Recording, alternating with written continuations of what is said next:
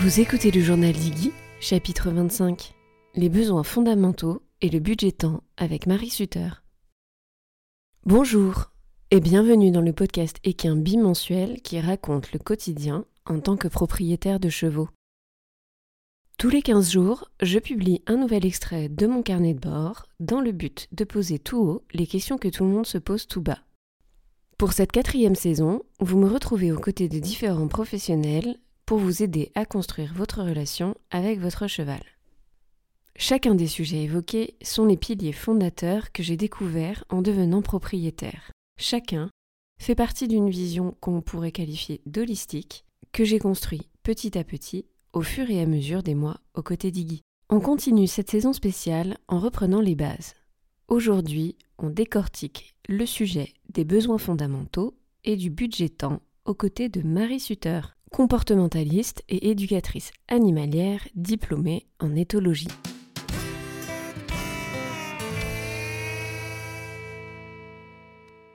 Si je vous dis les 3 F, vous me répondrez du tac au tac, Food, Friends and Freedom bien sûr. Ou peut-être pas. Il faut que je vous avoue quelque chose. Les 3 F, j'en ai entendu parler pour la première fois il n'y a pas si longtemps que ça. 2018, une copine du Poney Club me parle d'une conférence d'Andy Booth auquel elle vient d'assister. Je connais l'homme de nom. Il est sur ma liste des personnalités du monde équestre sur lequel je dois me renseigner un peu mieux.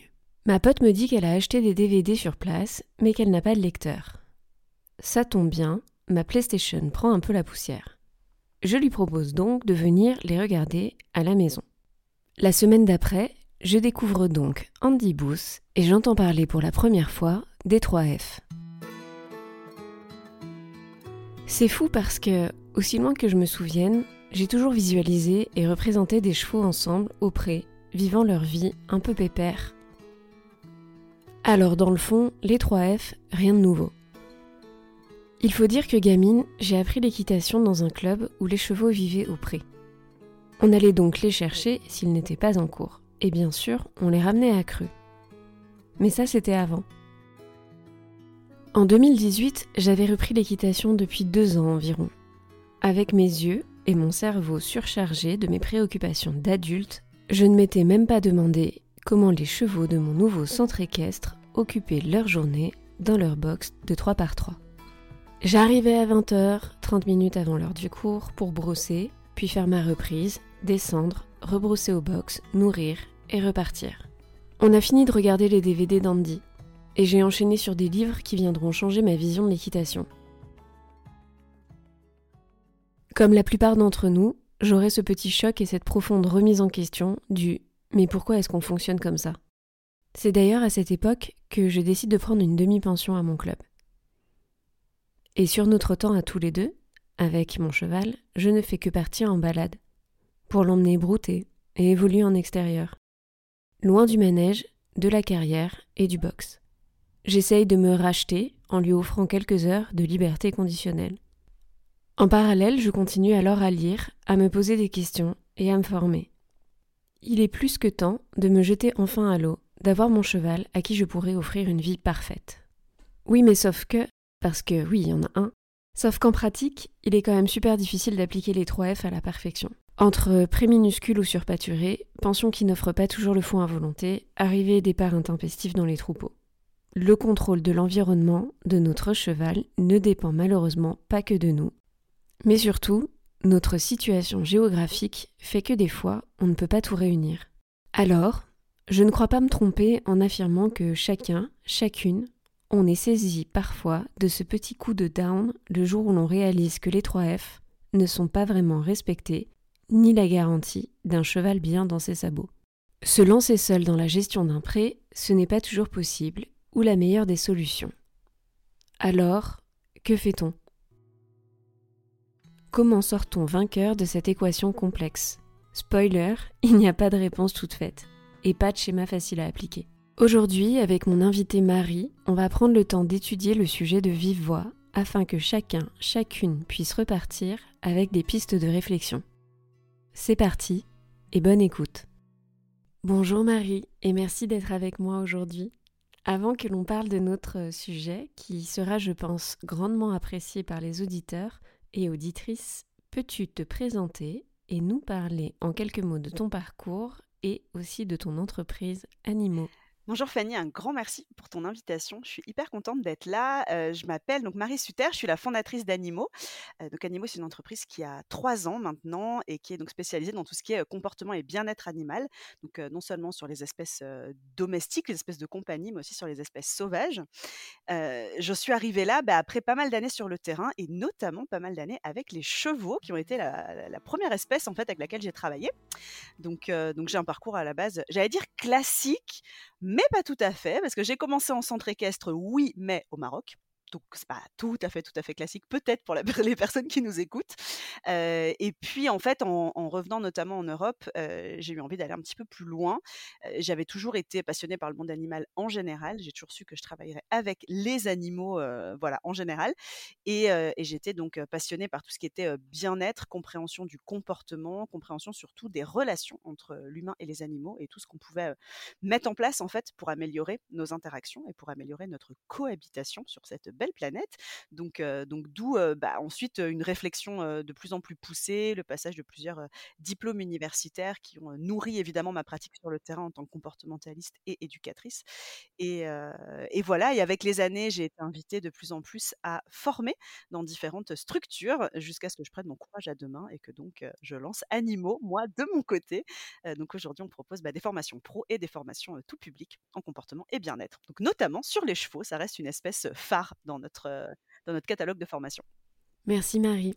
Je suppose qu'en tant que comportementaliste, euh, les respects des besoins fondamentaux, c'est un des piliers fondateurs de ton travail et des formations que tu proposes. C'est la base, et avant même de les respecter, c'est déjà les comprendre. Et, euh, ça, c'est loin d'être évident, parce que bah, on, va, on va en reparler, mais euh, il faut les comprendre, il faut savoir les observer, il faut savoir les déceler, et puis il faut savoir quoi faire avec ça, parce qu'une fois qu'on a compris que peut-être les besoins fondamentaux n'étaient pas respectés, super, on est content, mais concrètement, qu'est-ce qu'on peut mettre en place dans notre quotidien? Donc oui, c'est la base, non seulement pour nos professionnels, et futurs professionnels qui nous rejoignent, mais aussi dès que je vais donner des stages, des conférences, etc. C'est une grosse partie de, ouais, de, de, mon expertise, mais aussi de, de, ma transmission au quotidien. Mmh. Alors bien sûr, j'aimerais avoir ta définition des besoins fondamentaux, mais surtout que l'on puisse prendre le temps de détailler toutes les intersections qui existent entre ces besoins. Et puis j'aimerais que l'on puisse mettre l'emphase sur le rôle de ces besoins dans la recherche du bien-être du cheval. Parce que est-ce que c'est pas un petit peu un raccourci de, penser qu'ils les garantissent, enfin ils le garantissent vraiment?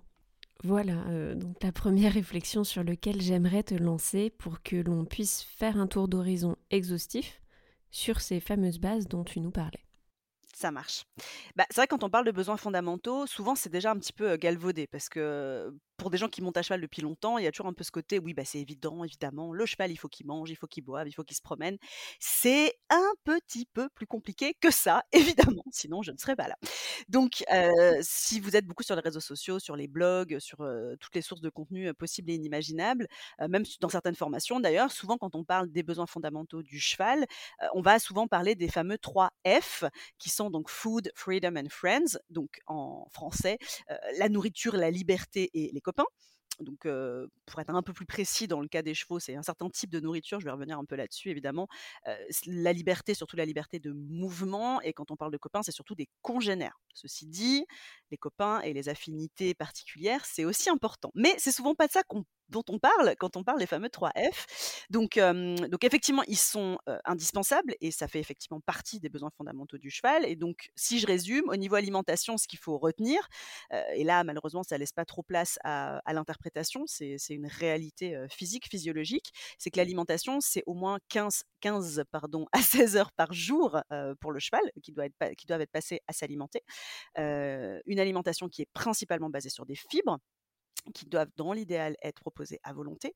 Mais c'est pas seulement ça. L'alimentation chez le cheval, c'est aussi une diversité alimentaire, c'est aussi la possibilité de choisir. Donc, évidemment, la vie en extérieur permet un peu plus ce choix, même si dans nos, parcelles, en tout cas la plupart du des des cas dans chez les animaux, heu, domestiques, on n'a pas forcément une très, très grosse diversité, mais déjà leur permettre de choisir, c'est déjà énorme et et le besoin aussi de se déplacer. Donc ça, c'est lié avec notre fameux deuxième F, freedom et et mouvement, mais c'est que l'alimentation chez le cheval, elle se fait beaucoup en se déplaçant et encore un petit détail, parce que sinon ça serait toujours trop simple, l'alimentation, elle est majoritairement au sol, mais pas seulement. On a souvent tendance aussi à simplifier. Donc le cheval peut aussi, aller chercher des ressources en hauteur, que ce soit, à hauteur, d'encolure ou que ce soit, vraiment en hauteur, en hauteur dans les arbres. Je me rappelle d'un endroit où j'allais, régulièrement travailler des chevaux et qu'ils allaient, complètement se servir dans le verger avec l'encolure, complètement renversée, comme des girafes et ça faisait vraiment partie de leur alimentation, quotidien. Donc ça, c'est la partie alimentation, on va dire, c'est les grandes catégories. Heu, donc vous voyez, c'est pas que le fait de manger, c'est le fait de manger suffisamment, c'est le fait de manger des fibres, c'est le fait de manger de manière diversifiée, c'est le fait de manger en se déplaçant et c'est le fait de manger et au sol et en hauteur. Ça commence à faire beaucoup. Et là, on a vu que le premier F. Deuxième F, c'était donc le mouvement, enfin la liberté de mouvement. Donc ça, heu, si on met si on ajoute en fait le mouvement pur, la locomotion pure et puis le déplacement pour s'alimenter, c'est à peu près 75% du quotidien. Donc c'est énorme.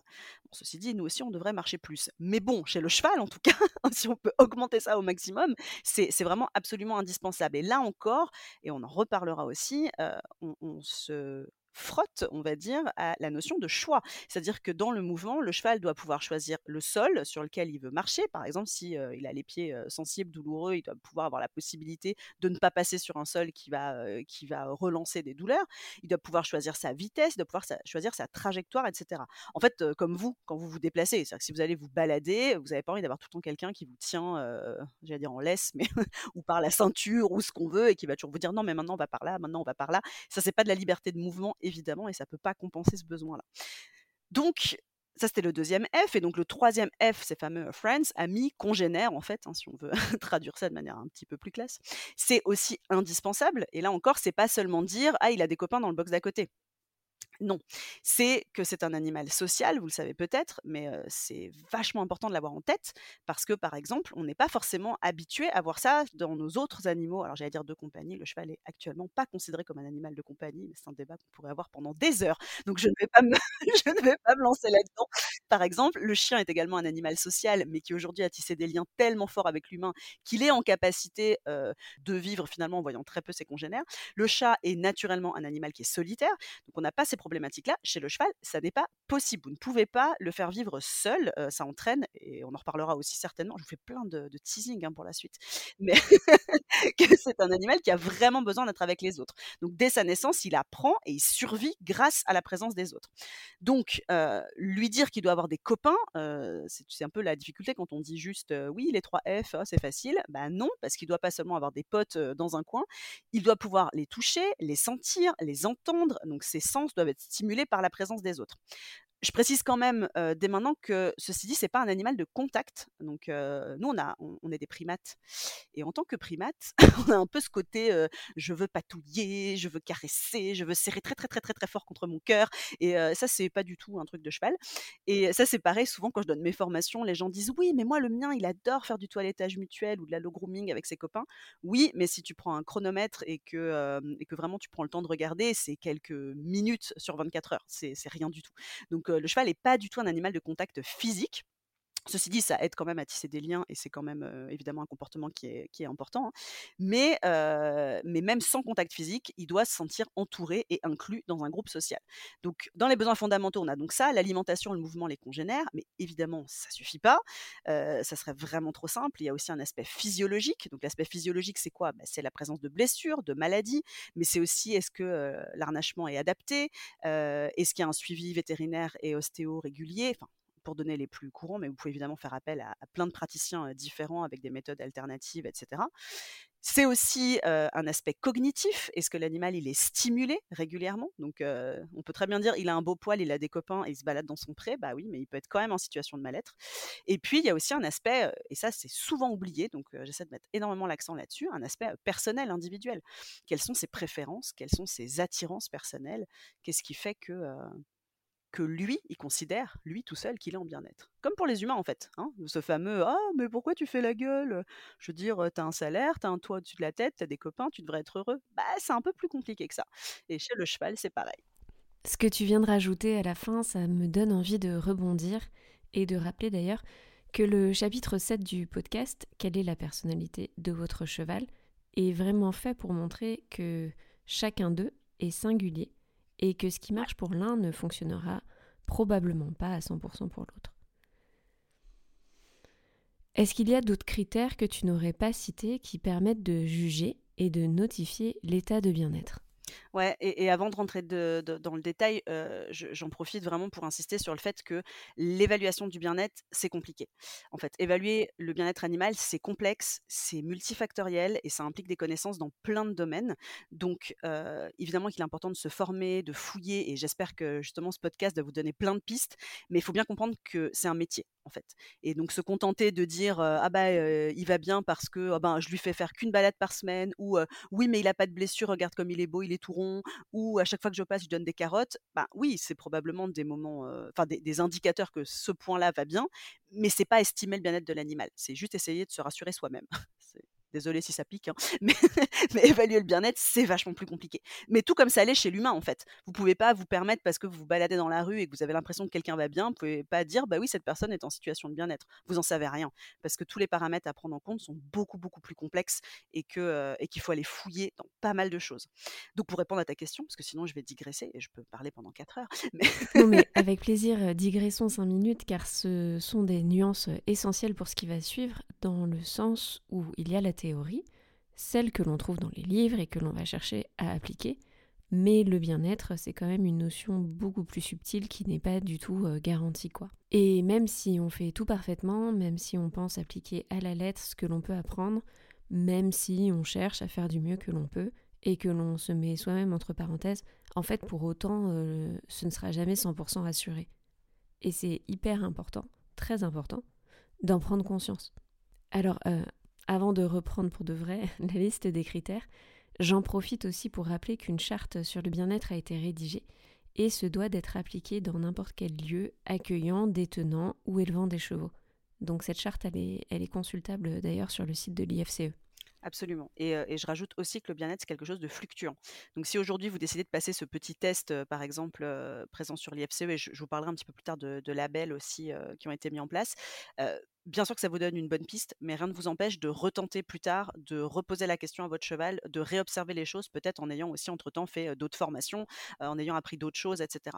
le bien-être, il est fluctuant. Mais de nouveau, en fait, le parallèle avec vous en tant qu'humain, il est fluctuant chez vous aussi. Vous pouvez vous sentir complètement extatique pendant une semaine parce que la vie est belle et tout va bien, et d'un coup, vous allez apprendre une mauvaise nouvelle ou quelque chose va faire que ça ira moins bien, et d'un coup, tout va vous sembler beaucoup plus dur et beaucoup plus compliqué à gérer.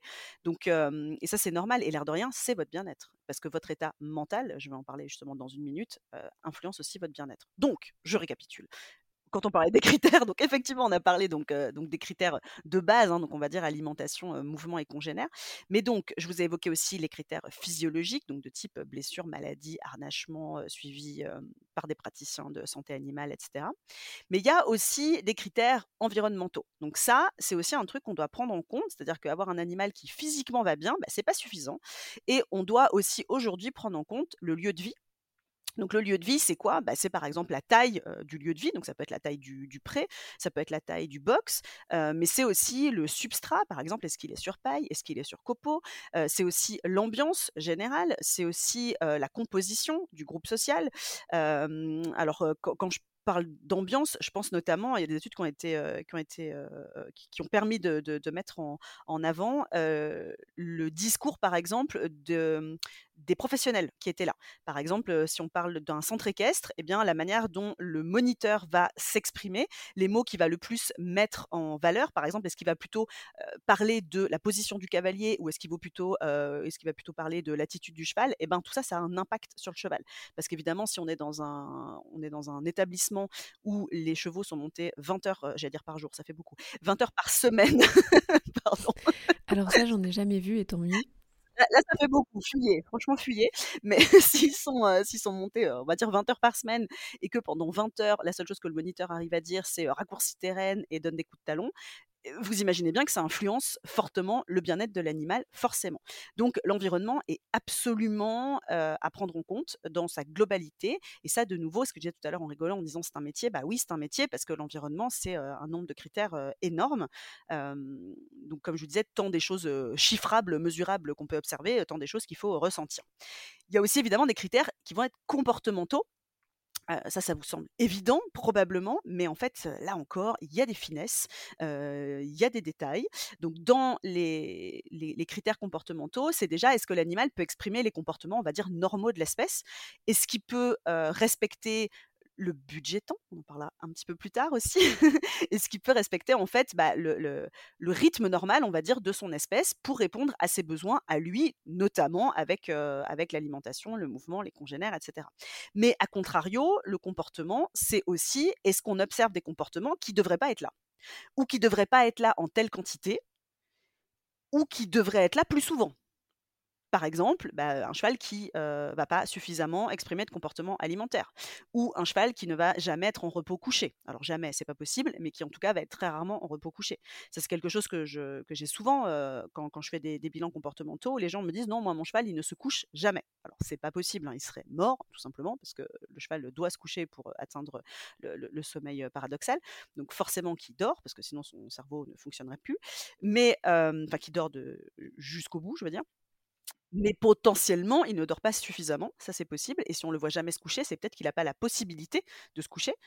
peut-être parce que le lieu, donc là on en revient à l'environnement au-dessus, peut-être parce que le lieu ne le lui permet pas, peut-être parce que le substrat est pas sympa, peut-être parce que la composition du groupe fait que c'est trop stressant, peut-être parce que le seul endroit où on peut se coucher, bah, en fait il y a 14 chevaux dessus et qu'il ne peut pas l'atteindre, peut-être parce qu'il y a trop de bruit, qu'il y a le tracteur qui le frôle toutes les 5 minutes, peut-être, peut-être, peut-être. il y a 15 000 options ensuite par rapport à ça. Donc dans les critères comportementaux, vous en avez une pétée. Et c'est pas fini, parce que maintenant on attaque un truc encore plus compliqué, c'est les critères mentaux. Donc les critères mentaux, évidemment, ce, qu'on cite souvent, et notamment qu'on voit dans tout ce qui va être justement label, protocole, etc., d'observation du bien-être, c'est est-ce qu'on a de la dépression, de l'apathie, des choses comme ça.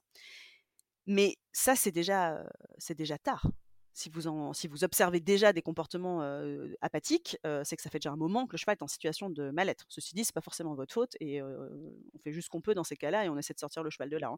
Mais on peut pas, on peut pas regarder que ça. Donc les critères mentaux, c'est aussi est-ce que le cheval a la possibilité ou non de s'exprimer?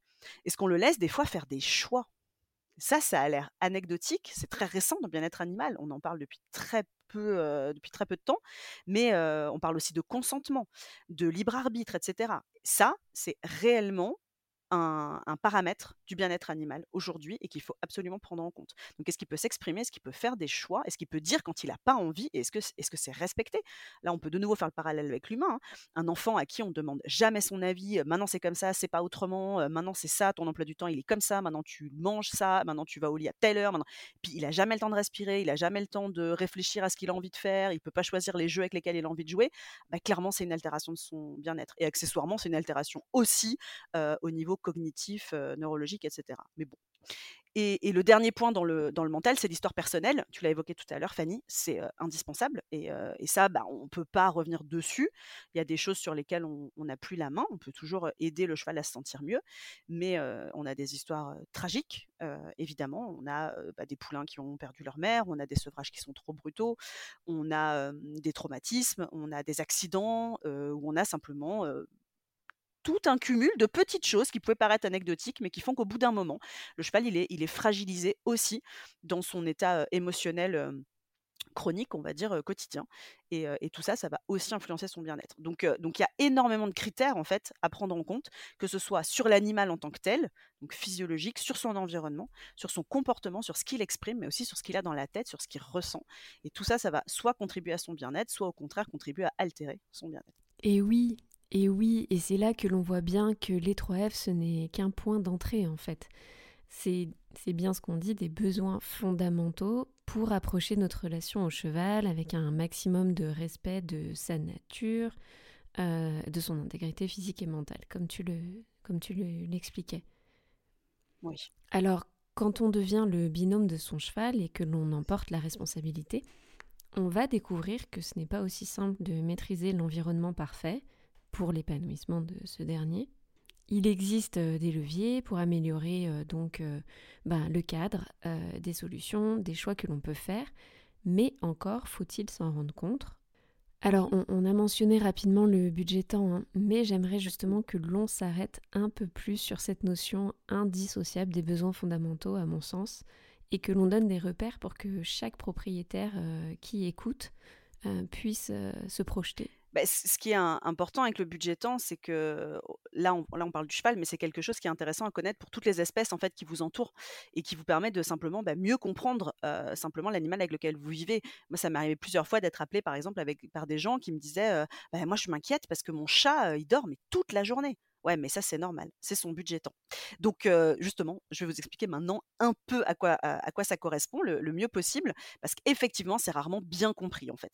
Donc, le budget temps, en résumé, c'est la part qui va être allouée à chaque activité ou à chaque grande catégorie comportementale sur 24 heures. Donc, par exemple, pour résumer, combien de temps par jour est-ce que le cheval va manger? Combien de temps par jour est-ce qu'il va se déplacer? Combien de temps par jour est-ce qu'il va observer son environnement, avoir des contacts sociaux, se gratter, uriner, etc. Le budget temps, il peut être plus ou moins précis. Par exemple, vous pouvez très bien faire un budget temps où vous allez essayer de distinguer les différents types de comportements alimentaires. Par exemple, pendant mon observation, je vais vraiment distinguer les moments où il broute au sol, pour reprendre l'exemple que je donnais tout à l'heure sur les, hauteurs d'alimentation. Donc, je vais reprendre le, temps que l'animal passe à brouter au sol et le temps qu'il passe à brouter, à, brouter, à se nourrir, on va dire, à s'alimenter plus en hauteur. OK? Et donc là, ça va me permettre d'avoir un budget temps hyper précis des différents types de comportements alimentaires et donc de pouvoir rentrer dans des détails par rapport à ça. Ça va me donner une idée précise de son comportement et de ses besoins. OK. Et on peut évidemment le calculer aussi sur des durées différentes, mais on va dire que par défaut, c'est sur 24 heures. Souvent, on se base sur un budget temps de référence. Et le budget temps de référence chez les chevaux, il a été fait sur des chevaux non captifs. Donc ça, j'ai vraiment envie d'insister là-dessus. Parce qu'en général, quand je commence à parler de budget temps, les gens, ils commencent à se flageller ou à pleurer. Mais vraiment, j'ai eu des gens qui pleuraient en disant, OK, donc en fait, moi, je suis en train de torturer mon cheval.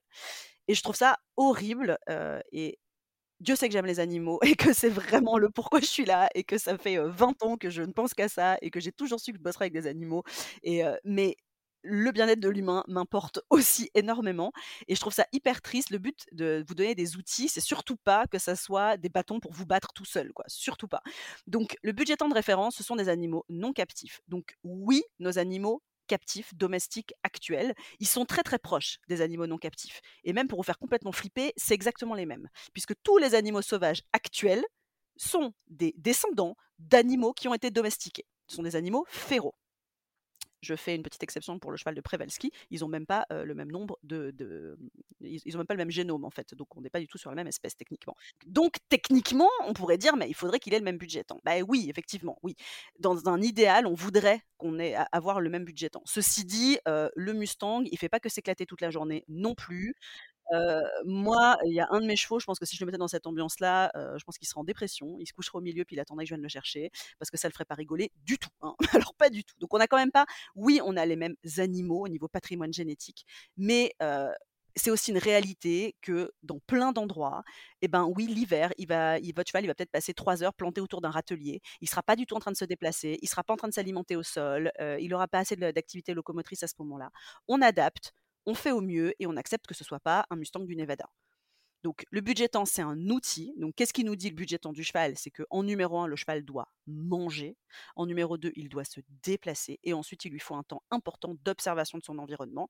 Et tout le reste, ça va être du contact social et des comportements de maintenance ou des comportements autocentrés du type se rouler, uriner, se gratter, se masturber, etc., etc. Mais tout ça, c'est des détails dans le budget temps. C'est d'abord je mange, ensuite je me déplace, Ensuite, j'observe, je me repose et après, j'ai les comportements sociaux. Donc, concrètement, qu'est-ce que j'en fais de ce budget temps? Parce que c'est bien, je vous expliquais ce que c'était, mais peut-être que vous dites super, génial, et du coup, je vais chercher ça où? Alors, déjà, il y en a dans, des livres, hein, vous pouvez les trouver, vous trouvez n'importe où, effectivement, sur le site de l'IFCE, Wikipédia, etc. Moi, concrètement, en tant que comportementaliste, je vais faire des budgets temps, en général, lors des bilans comportementaux, donc la première fois où je vais rencontrer l'animal.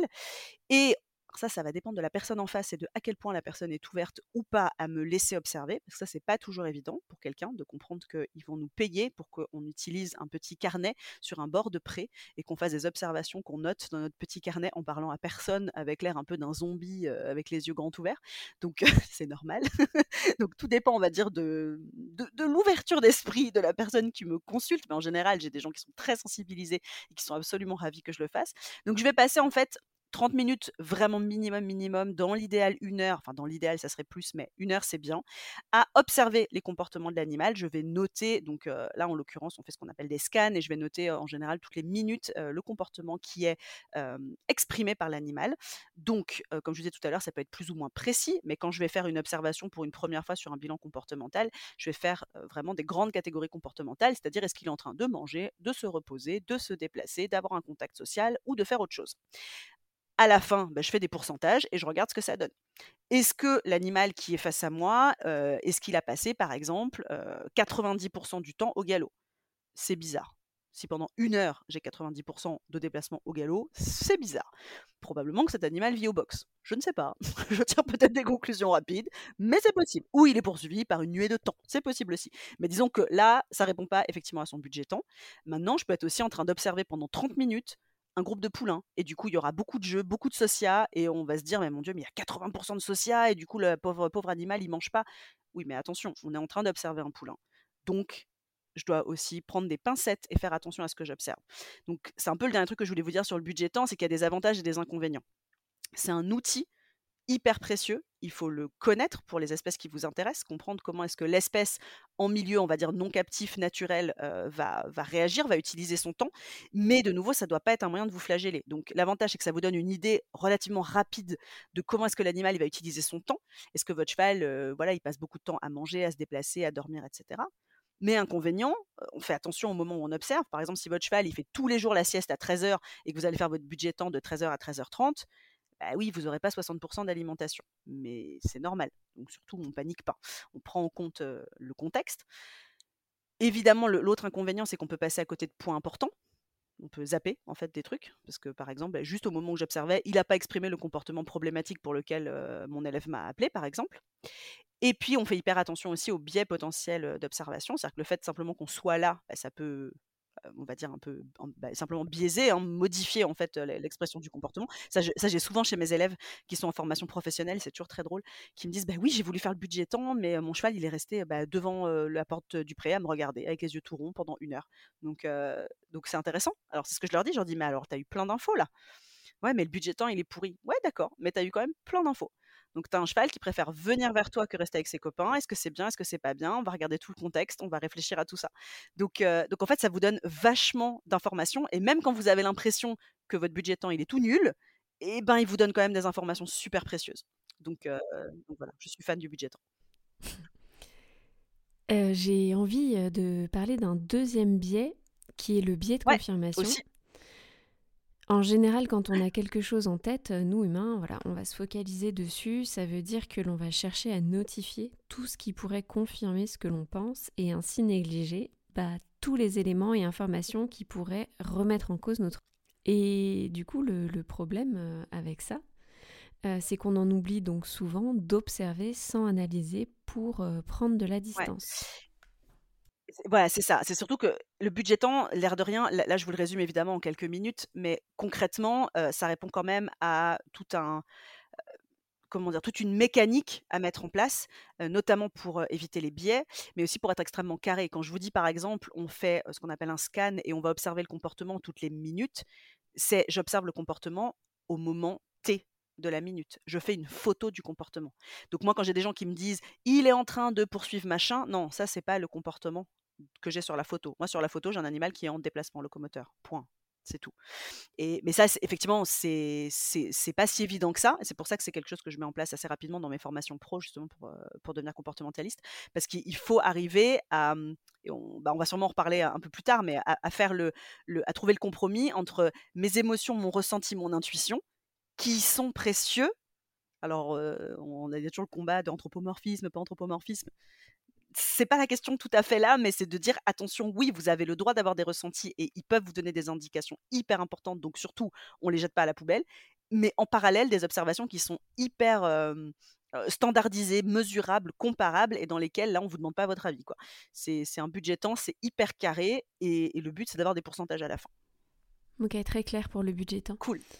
je pense que l'on a maintenant déjà bien pris le temps de poser toutes les bases nécessaires pour la suite. On va rentrer dans le vif du sujet et prendre le temps de répertorier ce qui peut se passer quand on ne respecte pas ses besoins. Quelles sont les conséquences, Marie? Ouais. Alors, déjà, il faut bien comprendre que ne pas respecter les besoins fondamentaux, ça veut tout dire et rien dire. Parce que, par exemple, je vous donner un exemple hyper personnel. Cette nuit, j'ai hyper mal dormi, d'accord? J'ai mes enfants qui sont, je ne sais pas ce qu'ils ont ces temps-ci, mais bref, ils ont décidé que dormir plus de 3 heures d'affilée, c'était pour les faibles. j'ai travaillé super tard hier soir, donc franchement, je me suis levée ce matin. Mon besoin fondamental de sommeil, c'est un besoin fondamental, il n'était pas respecté. Donc clairement, ma tête au réveil ce matin, elle n'était pas ouf, et niveau indicateur de bien-être, on n'était pas ouf non plus. Ceci dit, c'est ponctuel, c'est un détail. Le bien-être, comme je disais tout à l'heure, il est fluctuant, il va changer et il va évoluer. Donc il y a vraiment le comment dire, il y a, y a vraiment le fait que l'animal soit en bien-être là maintenant tout de suite et le fait qu'il le soit de manière sur le long terme en fait, qu'il le soit qu'il le soit régulièrement. Et c'est ça évidemment qu'on tente de d'accepter, d'atteindre, d'atteindre, oui, plutôt que d'accepter. Donc Là, je vais évidemment vous évoquer des choses. De nouveau, le but, c'est pas d'aller se flageller derrière. C'est d'accepter que votre animal, il va pas tout le temps être au vert sur tout. Et ça, c'est normal et c'est c'est en fait vous n'avez pas le choix. C'est juste la vie en fait. Voilà, c'est la vie. C'est comme vous en fait. Est-ce qu'il y a vraiment une seule journée dans votre vie où tout va bien? Bah je suis pas sûre. Enfin, moi, personnellement, j'en ai jamais. C'est pas dire que c'est des trucs graves, mais peut-être qu'un jour, bah, vraiment tout va bien, puis hop, je vais me retourner un ongle. D'accord Je suis pas en train de. Je vais pas chez le médecin en hurlant et je vais pas tout remettre en question. Je vais pas remettre tous mes choix de vie en question. Mais sur le coup, c'est pas confortable. Donc, j'ai jamais de 24 heures d'affilée où tout va bien. C'est impossible. Et ça, c'est vraiment important. Donc, se dire, mon Dieu, là, pendant deux heures, mon cheval, il a pas, je sais pas moi, il a, il a pas pu manger parce qu'on était en train de faire une rando. Ok, c'est pas super. On va essayer d'adapter. Oui, il faudrait qu'il mange plus régulièrement. Et c'est toute la problématique, notamment, bah, là, je parlais de la rando, mais de différentes disciplines. Mais ça veut pas dire qu'on va tout arrêter, qu'on va se flageller. Peut-être que le cheval, il est en train de s'éclater, il a les oreilles en avant, il marche super bien, il papote avec ses copains pendant ce temps-là. Et en fait, lui, ça va. Donc, attention à ne pas non plus devenir un, un comment dire Un ayatollah peut-être? Ouais, c'est un peu ça. En fait, vous braquez trop sur les besoins fondamentaux et il n'y a plus respirer. Parce que, parce que les besoins fondamentaux, enfin, il y a les besoins fondamentaux et il y a le bien-être en général et on ne peut pas tout respecter tout le temps et c'est normal. Donc, quand on ne respecte pas les besoins fondamentaux, bah, qu'est-ce qui se passe? Bah, C'est une altération du bien-être. Mais de nouveau, si je repousse mon repas de midi d'une heure, bah, j'ai faim c'est pas une catastrophe mondiale. Ceci dit, on est sur un cheval qui doit manger beaucoup plus que nous, en tout cas en nombre d'heures, parce que si vous mangez 15 à 16 heures par jour, ça va pas être top pour vous. Donc on n'est pas tout à fait sur le même budget temps, n'est-ce pas? Il y a des liens dans ce podcast, il y a des liens, c'est magnifique. Donc, donc évidemment, dès qu'on ne respecte pas les besoins fondamentaux, il y a une altération du bien-être. Le problème, c'est est-ce qu'elle est ponctuelle ou est-ce qu'elle est durable? L'altération du bien-être, elle peut soit d'abord être physique, bah, par exemple j'ai faim, et si ça devient régulier, elle devient émotionnelle, mentale. Ou alors ça peut être l'inverse. C'est d'abord je me sens pas bien dans ma tête et petit à petit, je vais avoir des altérations physiques par exemple, ça peut aller effectivement vers pourquoi pas des stéréotypies où il va y avoir de, l'automutilation, des choses comme ça, mais ça peut être même avant ça, ça peut être simplement eh ben bah, je me sens triste, je suis pas bien et puis petit à petit, je vais commencer à avoir des douleurs parce que ma posture est différente, je vais compenser des choses etc. et donc je vais commencer à avoir mal partout. Je résume hein, mais j'espère que c'est assez clair. Oui, c'est très clair et merci euh, de prendre le temps de donner toute cette nuance dans cette conversation. D'ailleurs, si on reprend le cas de nos chevaux férots que nous avons cités, probablement que eux non plus, en fait, euh, n'évoluent pas toujours dans un environnement 100% du temps favorable, euh, confortable, j'en parle même pas, et ils n'arrivent, je suppose, pas toujours à respecter leur propre budget temps. Non, enfin, mais, même on peut jamais, en fait, réellement. C'est-à-dire que moi, par exemple, je prends l'exemple de mes chevaux, ils sont en extérieur tout le temps, ils ont des fibres à volonté, ils sont dans un groupe qui est stable, tout va bien. Bah oui, mais des fois, je viens et ils sont en train de s'engueuler parce que à un moment donné, il y a une ressource qui a été limitée ou parce qu'ils avaient un truc à régler entre eux. Donc à ce moment-là, c'était pas super. Moi, je peux passer une très bonne journée et je suis en train de prendre, je, prends le volant à un moment donné et il y a quelqu'un qui va me faire une queue de poisson et je vais râler dans ma voiture donc à ce moment-là précis, je suis en altération du bien-être. Et c'est ça en fait que je voudrais que, vraiment bah, que vous compreniez. Ça c'est une chose, mais que surtout que ça soit vraiment intégré viscéralement quoi. De vraiment vous dire j'ai décidé d'avoir un animal parce que ça, c'est une décision humaine, hein, c'est notre responsabilité. Donc ma responsabilité, c'est d'en prendre soin et de faire le mieux possible pour lui. Ça, c'est non négociable, j'ai envie de dire. Mais après, on fait au mieux et on accepte aussi qu'il y a des choses qui altèrent le bien-être, mais qui dépendent pas de nous, en fait c'est pas toujours notre faute et c'est pas la peine d'être toujours dans la culpabilité parce que si moi mon poulain de 18 mois par exemple des fois il se fait jeter par un par le grand couillon de 15 ans bah oui ça m'énerve et j'ai envie d'aller engueuler le grand couillon de 15 ans mais en fait c'est pas mon problème c'est pas ma vie c'est pas à moi de le contrôler et c'est normal. Tout comme mes enfants quand ils vont à l'école quand ils reviennent le soir et qu'ils me, disent qu'ils sont disputés avec des autres enfants qu'est-ce que j'ai envie de faire moi en tant que maman? J'ai envie d'aller leur casser les dents aux autres enfants. Bon eh ben je ne vais pas le faire déjà on n'a pas le droit c'est illégal figurez-vous mais surtout ça ne leur apprendra pas à grandir. Donc oui ils ont une altération du bien-être pendant leur journée. C'est une réalité. Et moi aussi, il y a des moments, euh, comme je disais euh, avant qu'on démarre l'enregistrement, je suis allée au sport à midi. Bah, figurez-vous que ça a un peu altéré mon bien-être sur le coup, parce que franchement, j'étais au bout de ma vie. Mais cependant, c'est bon, pour le coup, c'est un choix que j'ai fait. Mais, euh, mais voilà, acceptez bien ça. Donc, par contre, évidemment, l'altération du bien-être, le problème, c'est qu'elle peut devenir durable. Et là, on est évidemment sur autre chose. On n'est plus sur la problématique de j'ai mal dormi cette nuit.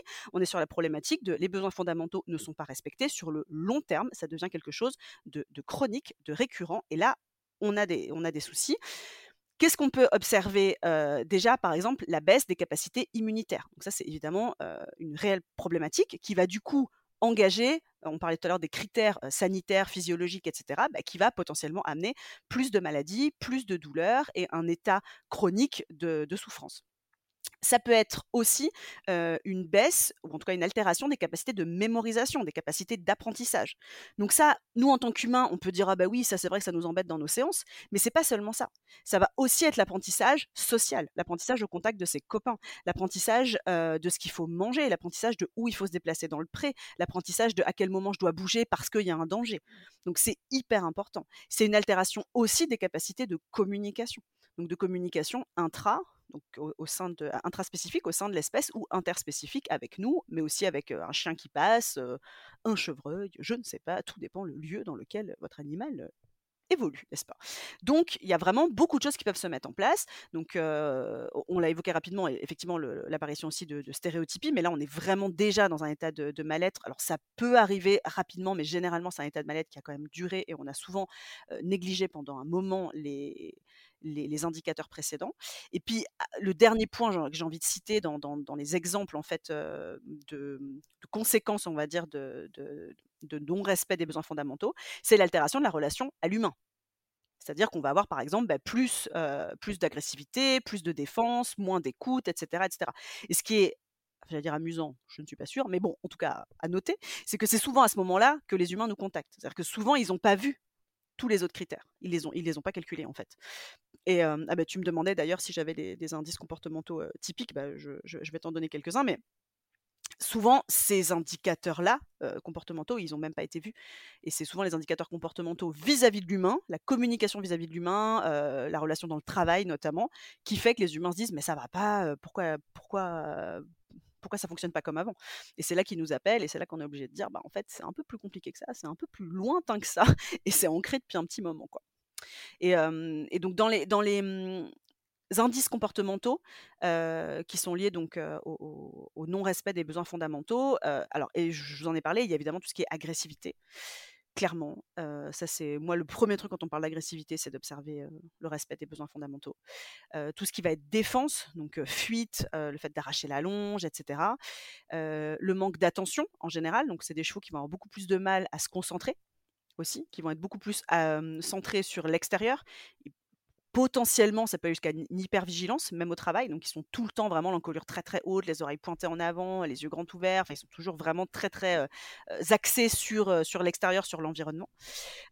Oui, ceux qui sont en incapacité totale de se relâcher et avec lesquels on va avoir beaucoup de mal ouais, à se exactement. Et eh ben, souvent c'est ça. Souvent en fait, mais des fois c'est alors des fois c'est compliqué hein, parce que moi quand je vois ça et que je suis obligée de dire à la personne en fait ton cheval il a faim bah, en fait, ça peut être difficile à accepter. C'est-à-dire qu'on peut vraiment se dire, OK, soit cette personne se fout de moi, donc ça c'est moi, on pense que moi je, je suis juste là pour, voilà, pour raconter n'importe quoi, ou alors les gens disent, mais c'est pas possible, j'ai pas pu passer à côté d'un truc pareil. Mais en fait, si, parce que budgétant, on en parlait tout à l'heure, le cheval mange vraiment beaucoup. Et des fois, on peut se dire, bah oui, mais il est à l'herbe. Bah ouais, il est à l'herbe, mais c'est la sécheresse depuis six mois et en fait, il n'a pas assez. Il a vraiment faim. Et donc, dans les comportements, on a aussi justement des chevaux qui vont tirer frénétiquement sur la longe pour aller s'apaiser, brouter, parce que le fait de brouter, évidemment, c'est un besoin fondamental, un besoin vital, évidemment, mais c'est aussi un signal d'apaisement. Le cheval qui va d'un coup se mettre à, à brouter frénétiquement, c'est aussi un signal à prendre en compte dans ce sens-là. Ça peut être des chevaux, évidemment, qui vont avoir trop de locomotion en main, ou en liberté d'ailleurs, ou sous la selle, ou n'importe où, qui vont trotter, qui vont se mettre à galoper, qui vont pas tenir en place, etc. Donc en général, ceux-là, ils se retrouvent avec un cafeson, un chiffonnet, je sais pas quoi, la chambrière sur la tronche, enfin bref, donc qui va bousculer en main ça peut être des chevaux qui se ruent hors du box ou qui se ruent hors du pré, qui vont partir très très vite, très très fort. Donc en gros, des chevaux qui vont être, j'allais dire difficiles à, canaliser, mais au sens très large, et qui vont être toujours dans la réactivité. Ça, c'est assez typique. Et après, on a aussi évidemment les problématiques d'apathie slash dépression. C'est pas tout à fait la même chose, mais on va les mettre dans le même pack. Mais ça, en général, c'est après. Et ça va aussi évidemment dépendre du tempérament du cheval. C'est-à-dire qu'il y a certains chevaux qui, dès le début, quand le comportement, enfin quand le, pardon, quand l'environnement va être trop difficile, que la situation va être trop pénible à gérer pour eux, bah, ils vont plutôt s'enfermer, partir sur des, postures et des comportements inhibés, et d'autres qui, au contraire, vont être plus, plus explosifs.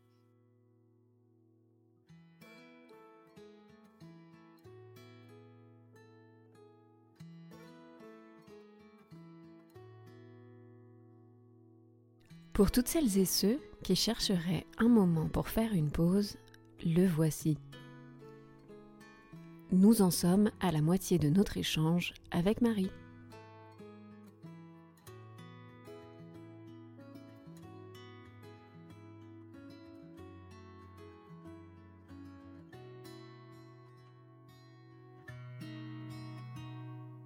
Mais pour toutes celles et ceux qui souhaiteraient redémarrer sans s'arrêter, c'est reparti.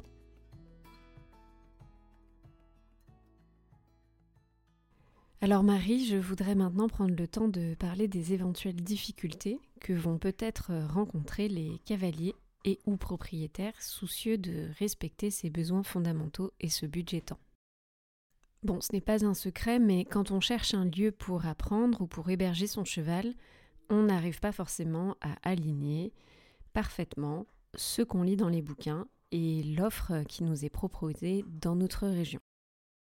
Alors la question est toute simple, c'est comment fait-on pour choisir au mieux en fonction des différents types de propositions que l'on va nous faire? Mmh. Ouais, effectivement, c'est compliqué et de nouveau, on peut très très vite retomber dans la culpabilité, le sentiment de pas se sentir les, enfin justement de pas se sentir légitime, de pas être à l'aise, de dire mon Dieu, mais qu'est-ce que j'ai fait, pourquoi j'ai pris un cheval, bref. Et c'est complètement normal. C'est compliqué parce que moi, j'observe vraiment sur le terrain une une dichotomie, une différence de vitesse entre les propriétaires d'animaux qui sont de plus en plus sensibilisés, alors pas tous évidemment, mais en tout cas des communautés qui vont vraiment énormément se renseigner, énormément se former, énormément remettre en question, et en parallèle des professionnels ou des institutions, des structures qui sont en place depuis des décennies et qui voient toute modification et toute remise en question comme un travail de dingue et comme potentiellement des choses douloureuses financièrement, matériellement, intellectuellement, etc. Donc donc c'est compliqué et effectivement bah, il faut arriver à, à, trouver un compromis dans tout ça. la réalité, c'est que concilier les, besoins fondamentaux du cheval, et alors tu parlais du, budget, mais ça peut être aussi la gestion au quotidien qui peut être compliquée.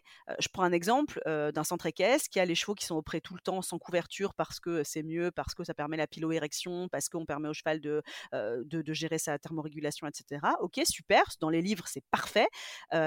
premier cours du matin, bah, on envoie les enfants, enfin les enfants, les adultes d'ailleurs, mais les élèves chercher les chevaux auprès, super, ils les préparent et après le cours, qu'est-ce qu'on fait? On les laisse à la tâche, on les remet au pré, ok, mais entre-temps, il a plu. Donc, qu'est-ce qu'on fait? On brosse un cheval mouillé? Bah ouais, mais du coup, on va à l'encontre de la piloérection, donc on empêche le poil qui jusque-là était à peu près imperméable, il ne l'est plus du tout. on remet la couverture, mais du coup, c'est pas ce qu'on voulait faire. On rebrosse une heure plus tard, on arrête, on les fait plus travailler. C'est vachement compliqué, en fait. Donc, donc ça, c'est une réalité. C'est un luxe moi, je considère que c'est un luxe quand je vais voir mes chevaux, que je vois qu'il fait un temps pourri, et de me dire bon bah ok, ils sont trempés, bah aujourd'hui je vais pas mettre la selle parce que je sais qu'après j'aurai pas le temps de les sécher correctement, ça va pas être ouf, bah je les monte pas. Bah oui, mais dans un centre équestre, ils peuvent pas vraiment se permettre de faire comme ça. Donc c'est une réalité, c'est compliqué et il faut essayer de trouver des compromis. Il faut aussi accepter que des fois ils font de leur mieux. Donc aujourd'hui, on a des labels qui existent. moi, j'ai envie de vous en évoquer deux. Il y a le label Ecoures, j'espère que je le dis bien, qui a une approche qui est, une approche pardon qui est très systémique, donc qui va non seulement se baser sur le bien-être du cheval, mais aussi sur l'aspect environnemental, écologique, etc. Et qui va s'adapter à différentes structures. Donc, donc je crois qu'il y a 200 et quelques, 205, 7, comme ça, établissements qui ont, qui ont ce label-là. et ce qui est intéressant, c'est que c'est un label qui est, qui est donné différemment en fonction de si la structure est un centre équestre, un hippodrome, une clinique veto. Et je crois qu'ils font aussi des événements équestres, si je ne dis pas de bêtises. Donc ça, c'est Super, donc un label plutôt bien pensé. je mettrai le lien en description de l'épisode. Il y a, un site qui, présente, qui présente le projet, donc c'est vraiment intéressant. Et en parallèle, on a un autre label. Je vais quand même commencer par dire que c'est une bonne démarche et que j'estime que tout ce qui va dans le, sens du bien-être animal est important, mais c'est largement pas suffisant. C'est le label bien-être animal de la FFE, la Fédération française d'équitation, qui va lister 15 critères. Et dans les 15 critères, on a par exemple l'état du harnachement, l'accessibilité de l'eau, la présence ou non de contacts sociaux. Mais en fait, il y a plein de choses qui sont hyper qui sont pas assez. Hein. Vous l'avez entendu tout à l'heure quand je vous disais, voilà, les 3 F, ça suffit pas. Il faut qu'on parle de, de l'état mental, de l'émotion, etc., du choix. Là, c'est encore pire, j'ai envie de dire, parce qu'on a par exemple l'espace de vie disponible. Donc, pour avoir le maximum de points, il faut avoir, je cite, beaucoup d'espace pour se déplacer à leur convenance. Mais ça veut dire quoi, beaucoup d'espace? Enfin, je veux dire, moi, j'ai bossé en Suisse. mais non, j'ai bossé en Suisse pendant des années. Il y avait des gens, ils avaient un box avec une petite terrasse devant de 2 mètres par 3 et ils considéraient que c'était beaucoup d'espace. Donc, ça va pas. Et donc, ces gens-là, ils vont avoir peut-être le label. Et bah oui, mais ça répond pas au bien-être du cheval. C'est absolument pas suffisant. on parle aussi la présence ou non de comportements dits anormaux. Le terme anormaux est noté. Moi, ça, ça me pose un énorme problème parce que déjà, anormaux, bon, voilà, je, je trouve que c'est un terme qu'il faut prendre avec des énormes pincettes. c'est quoi normal, c'est quoi anormal Et donc, dans anormaux, ils ont noté stéréotypie, apathie et hyperagressivité. Donc là, on est au-delà d'un comportement indésirable. Enfin, je veux dire, la, enfin, la stéréotypie, c'est catastrophique. Donc, ça veut dire que s'il n'y a pas de stéréotypie, pas d'apathie et pas d'hyperagressivité, c'est OK. Donc, ça banalise complètement les autres comportements en fait qui sont associés au bien-être. Au mal-être d'ailleurs, du coup. Bref, les deux allaient. Donc, par exemple, si on dit il n'y a pas d'hyperagressivité, mais l'hyperagressivité, ça veut dire que c'est OK l'agressivité. Mais comment vous définissez? J'aimerais bien savoir les personnes qui vont faire passer ce label. Ils la, il la mettent tout, la différence entre l'agressivité et l'hyperagressivité? Donc voilà, pour moi, ça va pas assez loin. c'est évidemment un bon départ. Et évidemment, si vous avez des structures qui font l'effort d'aller se faire labelliser, c'est quand même une démarche. Donc il faut quand même, voilà, faut prendre le rendez-vous, il faut avoir quelqu'un qui vient chez vous. Enfin, donc c'est quand même une démarche. Ça veut dire qu'a priori, ils sont quand même plutôt ouverts à tout ça. Mais pour moi, c'est pas suffisant. Donc pour vous concrètement, parce que je vous dis ce qu'il ne faut pas, mais maintenant je vais quand même vous donner un peu des pistes, parce que sinon ça ne va pas. Donc un lieu qui va respecter les animaux, c'est un lieu qui va faire au mieux, qui va se remettre en question, qui va réfléchir et qui va s'adapter. Donc déjà, c'est pas un endroit qui va vous dire on a toujours fait comme ça, il y a 15 ans on a mis ça en place, ça marche très bien. Bon, ça déjà, c'est mort. Donc pour choisir un centre équestre, un centre équestre en plus c'est particulier, c'est un lieu où vous allez apprendre l'équitation en l'occurrence, en tout cas les activités équestres. Ce qu'il va falloir faire, enfin ce que moi je vous conseille en tout cas très fortement, et c'est pas évident, ça a l'air anecdotique, mais c'est pas évident, c'est d'aller sur place, c'est d'observer, c'est de ressentir, mais c'est aussi de se renseigner sur des choses dont la plupart du temps, les professionnels qui vous accueillent, non. C'est pas qu'ils n'en ont pas conscience, mais c'est qu'on leur pose jamais ces questions-là. Par exemple, combien d'heures les chevaux travaillent par semaine? Est-ce qu'ils ont une vie sociale? Et comment est-ce qu'ils mangent? Est-ce qu'ils ont du foin régulièrement? Donc on ne vous demande pas de faire une évaluation du bien-être complet, mais poser des petites questions comme ça, en fait, si on est de plus en plus nombreux à montrer que c'est des critères de choix quand on veut choisir un centre équestre, bah ça va devenir des critères qui vont être pris en compte par les centres équestres. Parce que le problème aujourd'hui, c'est qu'on ne va voir les centres équestres qu'en demandant les tarifs et les horaires. Et on va jamais leur dire, OK, vos chevaux, est-ce que des fois ils sont ensemble? Ils bossent combien d'heures par semaine? Et ah, au fait, votre sellerie, elle est cool. est-ce qu'il y a une selle par cheval ou est-ce que c'est la même selle pour tous les Shetland Enfin, je vous donne des exemples comme ça au pif, mais de manière voilà non jugeante, juste essayer de poser des questions vraiment qui sont en rapport avec le bien-être du cheval. Est-ce qu'ils ont du foin plusieurs fois par jour? Est-ce qu'ils ont qu'une seule fois? Enfin, vous, êtes tout à fait, vous avez tout à fait le droit de poser ce genre de questions. Déjà, si la personne refuse de vous répondre, bah, fuyez loin, vite, en courant. c'est évident parce que c'est louche. Et en fait, si on commence à vraiment leur casser les pieds et quand on va voir des centres équestres, à poser des questions sur le bien-être de l'animal et non plus sur l'aspect purement financier et organisationnel, bah, je pense que ça va faire bouger les choses et que ça ira un petit peu plus loin que ces labels qui partent d'une très bonne idée mais qui sont largement pas suffisants. Mmh. On vient de détailler la partie centre équestre, mais pour les pensions équines, c'est en fait à peu près les mêmes réflexions. D'ailleurs, le centre équestre reste aussi un lieu de détention de chevaux de propriétaires, et certains sont d'ailleurs euh, plébiscités parce qu'en termes d'infrastructure, bien plus sont parfois à jour que certaines petites pensions qui n'ont ni manège ni ronde longe. Donc, quand on veut vraiment avoir une pratique équitante, euh, le centre équestre peut rester en fait une option. Il y a aussi des nouveaux modes d'hébergement comme les Paddock Paradise ou Écurie Active qui sont normalement construits et réfléchis autour de ses besoins et de ce budget temps. Mais alors attention, hein, je pense que tu ne démentiras pas, derrière l'appellation, il y a plusieurs réalités. Mm. Tous les Paddock Paradise sont différents, toutes les écuries actives ne se valent pas et parfois la qualité des troupeaux euh, n'est pas toujours là. Également, si on revient sur nos pensions classiques, bah, un prêt sur pâturé euh, sans gestion des ressources, c'est pas forcément plus avantageux qu'un box paddock avec congénère bien géré. Perso, en tant que propriétaire, honnêtement, après un an de prêt, j'ai été un peu euh, déconfite hum, de me rendre compte voilà, qu'il y avait vraiment une différence euh, entre théorie et pratique et que ça pouvait pas être aussi simple que ça. Est-ce qu'il y a des choses que l'on oublierait de dire? Non, non, je pense que c'est tout, ce que tu, tout ce que tu ajoutes est, super logique, super pertinent et, et en même temps c'est super difficile parce qu'on est sur de l'humain. Et donc, souvent, on va, on va visiter des lieux et on se sent pas légitime parce qu'on se dit, mais cette personne-là, elle est professionnelle, elle a peut-être fait des formations pour ça, elle a peut-être fait des études pour ça. Si elle a fait ces choix-là, c'est souvent pour une bonne raison. Et c'est là où je vous dis, faites attention aussi à vous, à votre ressenti. C'est pour ça que je, voilà, je l'ai évoqué rapidement tout à l'heure. Mais qu'est-ce que vous, vous ressentez quand vous arrivez dans l'endroit? Parce que ça peut très, très bien, ça, je l'ai vraiment eu plusieurs fois aussi chez des élèves, hein, ça peut très, très bien répondre sur le papier à tout. Mais en fait, il y a une ambiance qui vous convient pas, il y a un truc qui vous convient pas. Et bah, partez en fait. Vraiment parce que parce que vous n'allez pas pouvoir, à mon avis, passer par-dessus cette première impression et ça va vous rester quelque chose qui va vous titiller et donc faites-vous confiance vraiment. Donc oui, il y a les critères dont on a parlé depuis le début de l'épisode, donc les 3 F mais et, tout le reste, mais mais il n'y a pas que ça. Il y a aussi votre ressenti à vous, il y a aussi la communication avec l'humain parce que si vous vous sentez pas bien vous dans votre relation avec l'humain qui est là et avec lequel vous allez devoir échanger quand même régulièrement par la suite, il y a peu de chances que votre cheval s'y sente bien. Mmh. Mmh. c'est vrai. C'est vrai. J'aimerais savoir s'il est possible de réaménager au mieux les lieux de détention de nos chevaux pour en limiter la pénibilité quand on ne peut pas euh, maîtriser justement à 100% l'environnement. En fait, je m'explique. Euh, comment peut-on agir, nous, petits propriétaires, hein, avec toute notre bonne volonté Si je reprends le cas du box paddock, euh, qui peut parfois ne pas nous sembler idéal, par exemple, si on est en région parisienne, c'est parfois quand même très dur de faire mieux euh, un, parce qu'il n'y a pas forcément beaucoup de surface de prêt disponible. Et deux, parce que euh, bah, les pensions prêts sont en général grandement plébiscitées. Donc les listes d'attente peuvent être très longues et on ne peut pas toujours attendre huit mois qu'un autre cheval s'en aille pour, pour venir emménager dans une pension. Alors, comment faire pour que ce ne soit pas un choix par défaut?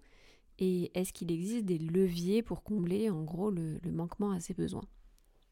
Ouais, complètement. Et là, de nouveau, on a, aussi tendance à tomber justement dans la culpabilité, le doute, etc. Et ça, ça va aussi vraiment, faut garder en tête, c'est, c'est pas, pas une banalité. La contagion, la contagion émotionnelle, pardon, ça existe. Donc, si vous-même vous n'êtes pas à l'aise et que vous vous dites, mon Dieu, j'ai mis mon cheval en box paddock et je suis un propriétaire indigne et, et je mérite plus d'avoir mon cheval, votre relation va en pâtir réellement moi, je, fais assez rarement des généralités. Hein, je déteste ça.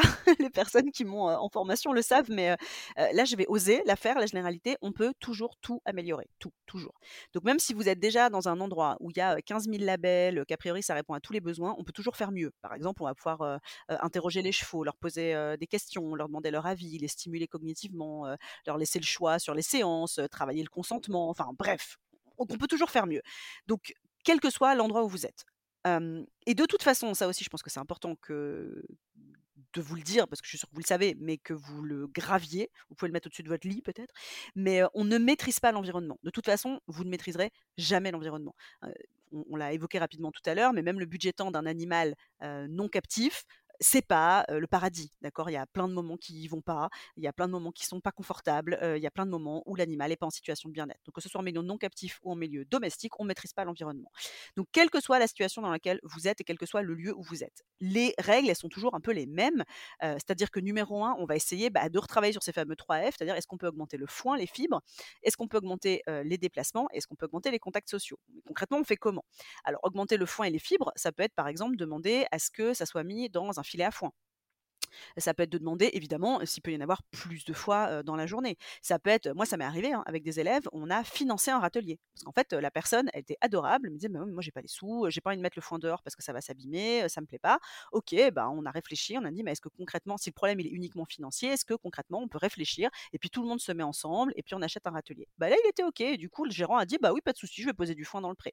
Donc des fois, des fois, il faut aussi oser communiquer. Je sais, je suis là, je vous entends. Je sais que des fois, c'est hyper compliqué de communiquer avec des gérants de structures équestres. mais il y a de plus en plus de gens qui sont formés, qui sont vraiment désireux de faire mieux, qui font des efforts de dingue. Donc ça vaut le coup d'essayer en tout cas.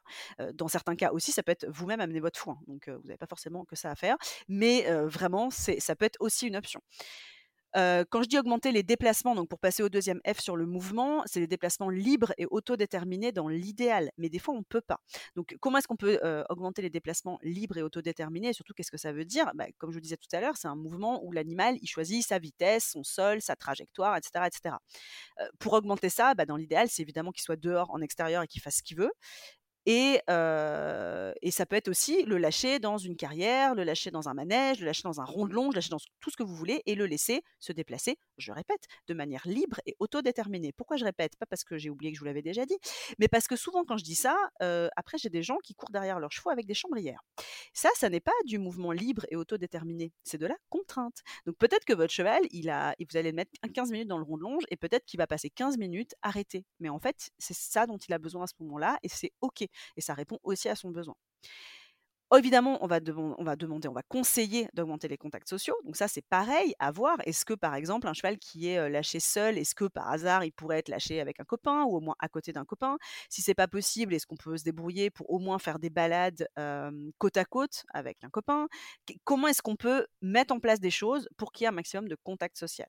Alors, je vais pas vous mentir, hein, si le cheval il a jamais de déplacement libre et autodéterminé, euh, qui sort pas suffisamment en extérieur, que il a du foin une fois par jour et que les seuls contacts sociaux c'est d'entendre ses copains hennir au loin, il va vous sortir tous les comportements indésirables possibles et inimaginables et il est en altération du bien-être assez rapidement. Forcément, à un moment donné, on peut, comme on disait tout à l'heure, avoir des moments où le bien-être n'est pas au top, c'est normal et c'est quotidien.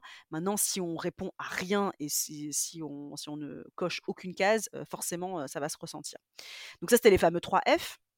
Mais donc, pour continuer à répondre à ta question sur qu'est-ce qu'on peut faire concrètement, bah, il y a aussi enrichir l'environnement. Donc, enrichir l'environnement, ça peut être, par exemple, si votre cheval est dehors, ça peut être mettre en place des, totems de brosse pour leur permettre de se gratter. ça peut être mettre en place des jeux. Ça peut être aussi proposer des séances pendant lesquelles on va faire des, exercices, on va dire, cognitifs. Par exemple, des exercices de choix, des exercices de discrimination. Est-ce que l'animal, il peut, il peut, hein, je, vous fais un, pas du tout un spoiler, mais il peut. Est-ce qu'il arrive à distinguer les couleurs? Est-ce qu'il arrive à distinguer les formes? Voilà, tout, ce ça peut être aussi lui mettre des, lui faire des petits labyrinthes dans la carrière. Il y a vraiment moyen d'enrichir les choses pour le stimuler physiquement et mentalement. Un autre point qui est souvent laissé de côté, c'est qu'on peut aussi, quand on n'a vraiment aucun contact, aucun contact, aucun contrôle pardon, sur l'environnement, c'est travailler sur la relation à l'humain. Parce que ça, on le laisse souvent de côté. On se dit, ah, c'est une catastrophe, il sort pas assez, machin. Alors, ok, peut-être que vous allez du coup vous dire, il faut que je change d'écurie, mais peut-être qu'entre les deux, il va y avoir six mois entre le moment où vous allez prendre conscience du mal-être de l'animal et le moment où vous allez pouvoir déménager. Il peut se passer des mois. Mais déjà, travailler sur la relation à l'humain, ça peut déjà être énorme. Et donc, ça, c'est lié à tout ce que je viens de dire. C'est-à-dire faire des séances qui vont être positives, qui vont utiliser, qui vont utiliser pardon, des méthodes qui vont être bah, justement axé sur, sur du positif, sur du renforcement positif, axé sur des, des méthodes d'entraînement modernes qui respectent l'animal, qui vont lui donner la parole, qui vont lui laisser la place, lui laisser, laisser le choix. Bah, tout ça, ça va vraiment aider. Donc même quand vous n'avez pas le contrôle complet de l'environnement, on peut toujours, toujours faire mieux. Et, ça, j'ai vraiment vu ça au cours des dernières années. C'est assez amusant. Il y a pas mal d'endroits où je suis allée où les gens sur le coup disaient mais moi je peux pas déménager, c'est pas possible, je peux pas bouger mon cheval, c'est le seul endroit qui convient, ou j'en ai déjà fait 15 et je peux plus bouger, ou bref, quelle que soit la raison. Et du coup, on a mis en place bah, ce genre de choses que je vous disais. Donc, ça peut être enrichir le box, enrichir le pré, permettre juste d'avoir une balade en plus par semaine avec un copain, ou simplement aller brouter en main. Enfin, des fois, c'est des choses vraiment faciles, hein, mais qui permettent bah, d'augmenter du coup le temps d'alimentation et le temps de déplacement. Et un an après, je reçois un message disant Ah, au fait, bah, ça y est, on a déménagé. Bah, en fait, c'est 20 minutes de route en plus, mais ça vaut tellement le coup. Mon cheval est au pré tout le temps avec des copains et ça se passe super bien. Ou à l'inverse, comme tu le disais très bien aussi, il y a des chevaux qui aujourd'hui sont en box et sortis au pré et qui en fait sont très bien, sont tout à fait en situation de bien-être parce qu'en fait, c'est pas forcément une catastrophe. Si, tout est bien, bien géré, si les box répondent aux besoins de l'animal, etc., il faut pas effectivement penser que la vie dehors H24 répond aux besoins de tous les chevaux et, et, au bien-être aussi du cavalier, ce qui a aussi un impact. C'est une parfaite transition. je souhaiterais que l'on reparle de cette vie au pré que l'on s'imagine comme euh, l'illustration, euh, le, point d'orgue de la meilleure des choses à faire, on ne va pas se mentir, il y a pré et pré. Alors bien sûr, il y a la dimension qui joue, la qualité des sols, la richesse de la prairie, euh, mais il y a surtout la notion de troupeau ou de groupe. On voit encore trop souvent des chevaux isolés, seuls au pré ou avec un autre animal qui n'est pas un cheval. Alors, à partir de combien de copains le cheval est-il dans un bon groupe? Ou en tout cas, se considère-t-il dans un bon troupeau? Et est-ce que ça marche quand il s'agit euh, d'un groupe composé en fait d'une autre espèce? Ouais. C'est super compliqué parce que le mot groupe, euh, il n'a pas. Enfin, en tout cas, à ma connaissance, là, dans ce contexte-là, il n'a pas une définition euh, hyper précise. deux chevaux ensemble, par exemple, ça va permettre des interactions sociales.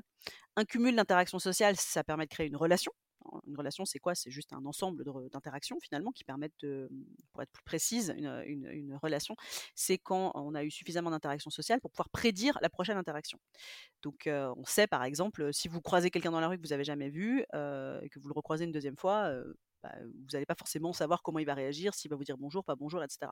Par contre, votre boulangère, vous allez la voir tous les matins, vous commencez à avoir une relation dans le sens où vous savez qu'elle va vous dire bonjour, vous savez qu'elle va être souriante ou pas, enfin voilà, vous allez pouvoir prédire, on va dire, ce qui va se passer. Donc, deux chevaux, ça permet donc une relation, et puis ça peut même permettre des affinités ou des inimitiés d'ailleurs, mais c'est pas une vie de groupe.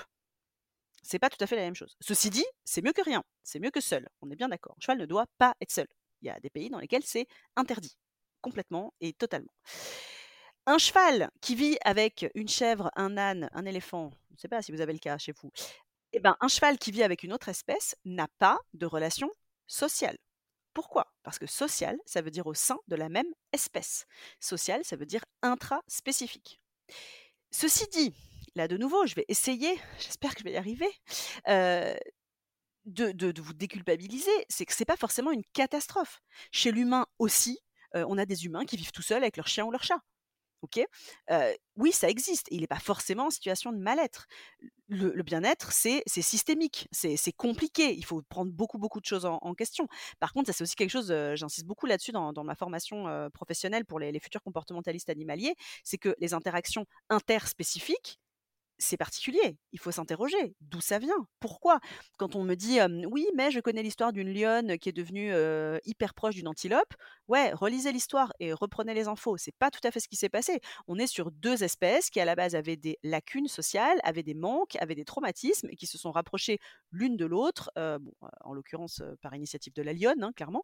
Et ça s'est très mal fini pour tout le monde. Donc à la base, les interactions interspécifique, c'est pas quelque chose de si normal et si facile que ça. Heu, là, je vais pas rentrer dans tous les détails, évidemment, il y a des espèces qui fonctionnent, heu, en symbiose, heu et qui fonctionnent très, très bien, mais généralement, c'est des espèces qui continuent où chaque individu continue à avoir des liens avec sa propre espèce.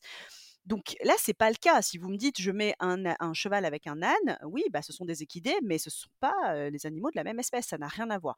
Donc si on a un cheval qui, pour une raison X ou Y, ne peut pas être avec d'autres chevaux, ça arrive, ça peut être pour des raisons de santé, ça peut être, ça peut être un cheval, par exemple, qui a des problèmes de vue, des problèmes, qui a une amputation, qui peut pas se déplacer comme il veut, quelle que soit la raison. Il y a des chevaux aussi, oui, qui ont des problématiques d'hyperagressivité, qu'on n'a pas encore eu le temps de gérer et cetera, ou que peut-être on ne sait pas comment gérer. De nouveau, tout peut s'améliorer, mais peut-être qu'on n'a pas encore eu les clés. Bref, des chevaux qui, pour le moment, en tout cas, sont tout seuls et qu'on le met avec, des poules ou une vache, oui, bien sûr, ça peut être une bonne idée. Bien sûr que, par exemple, vous avez un enfant, qui est pas du tout à l'aise, qui peut pas être scolarisé pour le moment et vous lui offrez un chien, bien sûr que ça va faire du bien à l'enfant. Mais on va faire attention que ça fasse pas du mal au chien. Donc ça doit pas être une solution de base. Mettre un cheval avec une autre espèce, c'est pas une solution par défaut. C'est une solution de: «J'ai pas le choix, j'essaie de trouver un une option, tiens, pourquoi pas, j'ai un autre individu là». Mais l'autre individu, attention, ça doit pas impacter son bien-être non plus, hein. Ça évidemment, moi, mon boulot, c'est pas que les chevaux et et ça, je le vois souvent. C'est-à-dire que pour reprendre l'exemple de la lionne et de l'antilope, mais vous en avez plein d'autres, hein, heu, je sais pas si vous avez vu à un moment donné, ça avait fait un buzz, je crois que c'était un malinois avec un hibou, enfin, il y en a plein des histoires hyper, heu, jolies, en tout cas qu'on nous vend comme, jolies, comme mignons et d'amitié interspécifique, mais c'est pas tout à fait ça. C'est souvent une dépendance affective, sur des animaux qui, à la base, ont des manques sociaux. Donc heu, donc c'est pas à prendre avec des pincettes. Ceci dit, ça veut pas dire qu'il faut les séparer, hein, ces individus-là. Ils ont besoin l'un de l'autre et ils s'aiment vraiment, il y a vraiment un attachement.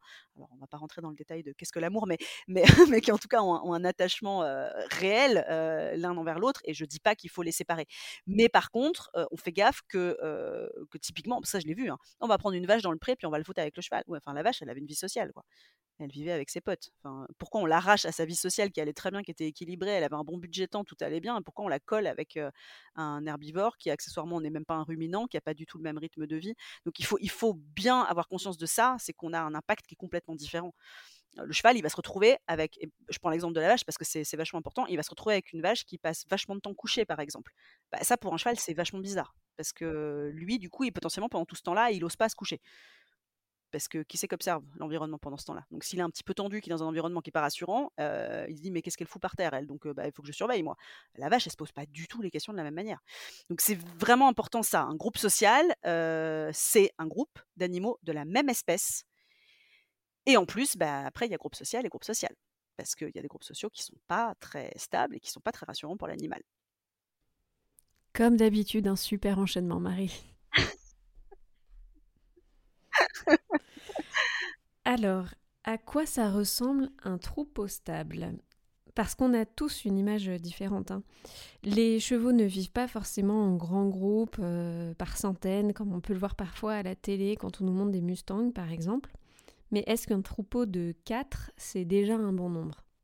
Si on doit prendre un autre exemple qui correspond peut-être euh, parfois plus à la réalité euh, de nos chevaux de compagnie, je fais exprès de dire ça comme ça, euh, qu'ils soient en, paddock ou, euh, ou en pré, voilà, ils vont plutôt être sur des petits groupes euh, de 4 à 8 et pas forcément sur des très grands groupes.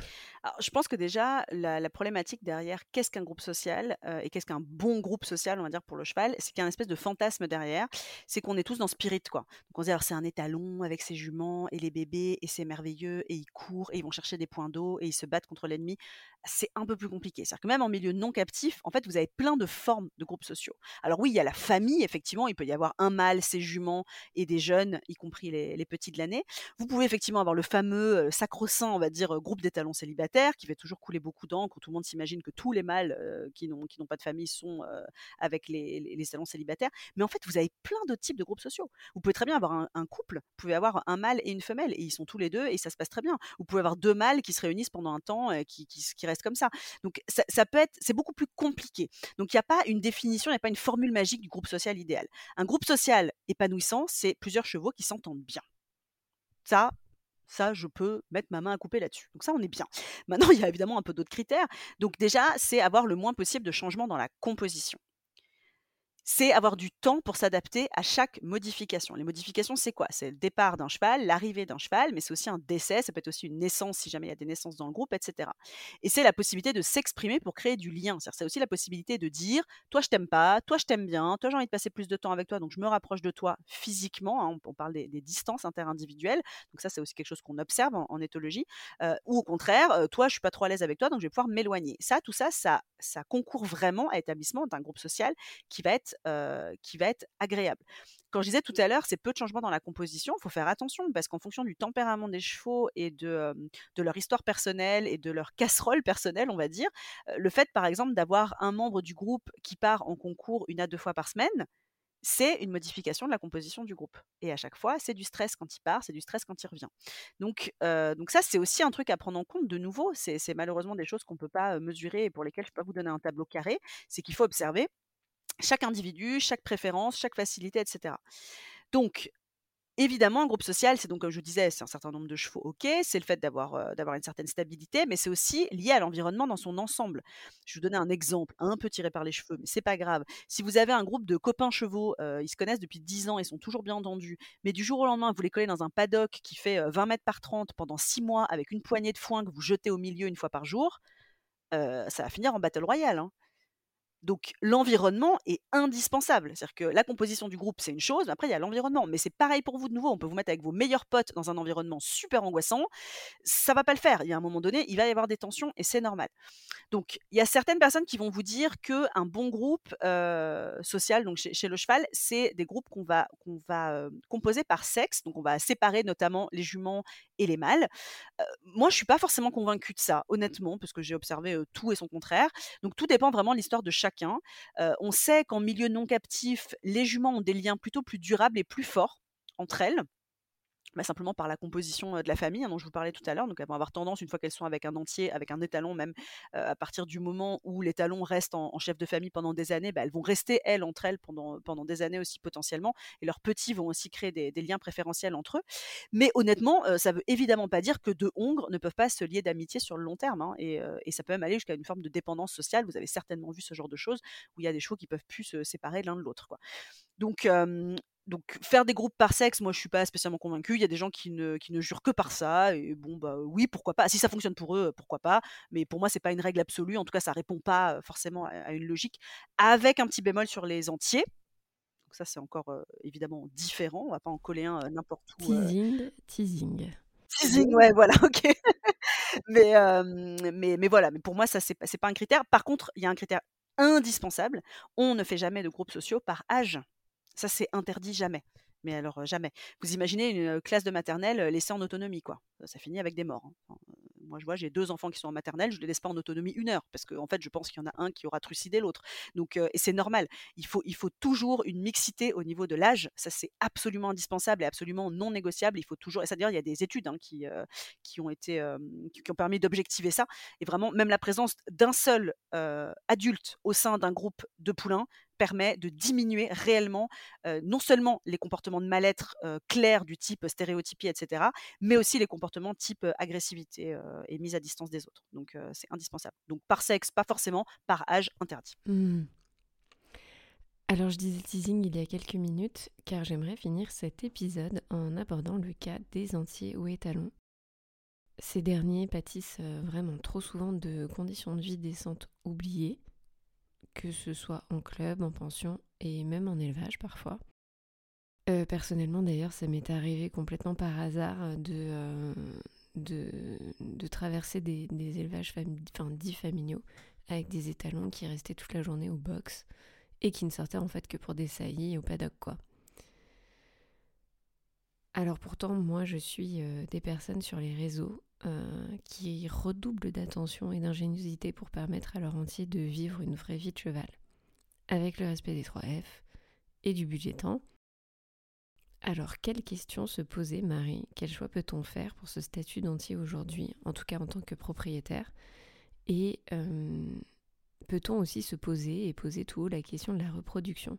Parce que cette dernière question, euh, on peut aussi d'ailleurs se la poser pour les juments, mais voilà, est-ce qu'elle fait partie euh, des besoins vitaux en fait euh, du cheval et des juments? Je pense que la question des étalons, elle est, heu, elle est éthologique, elle est sociétale et puis il y a aussi un aspect, heu, bah, nouveau physiologique, hormonal et cetera. Donc c'est compliqué. Il y a beaucoup de beaucoup de choses, de nouveau, beaucoup de critères à prendre en compte. Donc moi, par mon expérience, j'observe des trucs, hyper drôles des fois et et qui sont compliqués après à gérer sur le terrain. Donc par exemple, j'ai des gens qui vont, qui vont refuser la castration, mais en fait, par principe, non, je castre pas parce que je castre pas, sans avoir forcément réfléchi plus loin. Tant pis si mon cheval vit au box 23 heures sur 24, c'est hors de question, je veux pas castrer. Bon et d'autres qui, par exemple, vont décider de pas castrer parce qu'ils veulent pas justement, influencer le comportement de l'animal, son bien-être et cetera. Ce qui est ce qui est tout à fait, entendable, hein.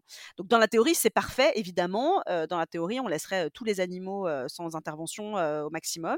Mais, dans la pratique, honnêtement, à moins d'avoir les chevaux chez vous, c'est souvent un cauchemar. Or avoir les chevaux chez soi, bah, ça demande pas mal, de mise en place, que ce soit, des entiers ou autres d'ailleurs, ça on s'en fiche, c'est pas vraiment la problématique et et là on parle d'altération du bien-être pour le coup, autant pour l'animal que pour l'humain parce que moi j'ai eu un entier pendant un temps justement, donc j'ai fini par prendre la décision de, le faire castrer. Peut-être que je ferai autrement aujourd'hui, j'en sais rien, mais, à l'époque c'était justement parce que je ne pouvais pas trouver de lieu de détention correct en fait. C'était impossible, c'était maximum une sortie d'une heure par jour dans le manège, donc il ne pouvait pas être même dans des prés à côté des autres. Donc pour moi c'était pas entendable, donc j'ai tenu quelques semaines et j'ai dit non mais c'est hors de question. Et comme je n'ai pas d'autre solution pour le moment, j'ai pris cette décision là, qui peut être critiquable, qui peut être discutable évidemment. Hein. On fait toujours pareil on fait les choix par rapport à la situation dans laquelle on se trouve, par rapport aux connaissances qu'on a au moment où on a le choix à faire, et puis, puis par rapport à nos contraintes aussi à nous, à nos contraintes de temps, nos contraintes financières, etc. Tout ça, il faut absolument le prendre en compte. Donc, je pense que déjà la première question à se poser, c'est pourquoi avoir un entier? Et là, de nouveau, c'est pas un jugement, c'est pas une, question rhétorique, c'est vraiment important. Pourquoi est-ce qu'on ne castre pas ce cheval? Bien sûr qu'il y a un impact comportemental, il y a un impact sur le physique, il y a un impact sur la vie de l'animal, c'est une réalité, mais il faut se poser la question et pas juste se dire je veux le garder entier parce que, parce que pour moi, ça c'est la, la porte ouverte à, à tout plein de problématiques dans la suite. Et puis ensuite, il faut réfléchir à tout ça et à voir comment est-ce qu'on peut concilier notre choix et la réalité du terrain. Donc, garder un cheval entier, moi par exemple, on m'a dit plusieurs fois, je veux garder mon cheval entier parce que je veux qu'il garde une belle crinière ou je veux qu'il garde une belle musculature ouais, alors oui, effectivement, c'est un argument. maintenant, si en parallèle, on va le voir qu'une fois par semaine, qu'il est coincé dans un box, bah, pour moi, c'est de la négligence c'est de la, voire c'est de la maltraitance, en fait. On peut pas on peut pas juste dire: «Je veux le garder entier parce que je veux le garder entier», mais en parallèle, je fais pas en sorte que ses besoins fondamentaux, ils soient, ils soient respectés. Donc Bien sûr qu'on peut garder des chevaux entiers leur offrir une vie respectueuse, mais je le répète, c'est beaucoup plus facile quand on est chez nous et qu'on a la main sur tout. Et encore une distinction à faire, donc déjà réfléchir, pourquoi est-ce que je veux le garder entier? Est-ce que, est que je me sens après de gérer ce que ça implique? Et puis ensuite, il faut distinguer entier et étalon. Hein. Donc un entier peut tout à fait ne jamais se reproduire, parce que ce n'est pas un besoin. En milieu naturel, il y a des mâles qui ne vont jamais saillir. Jamais.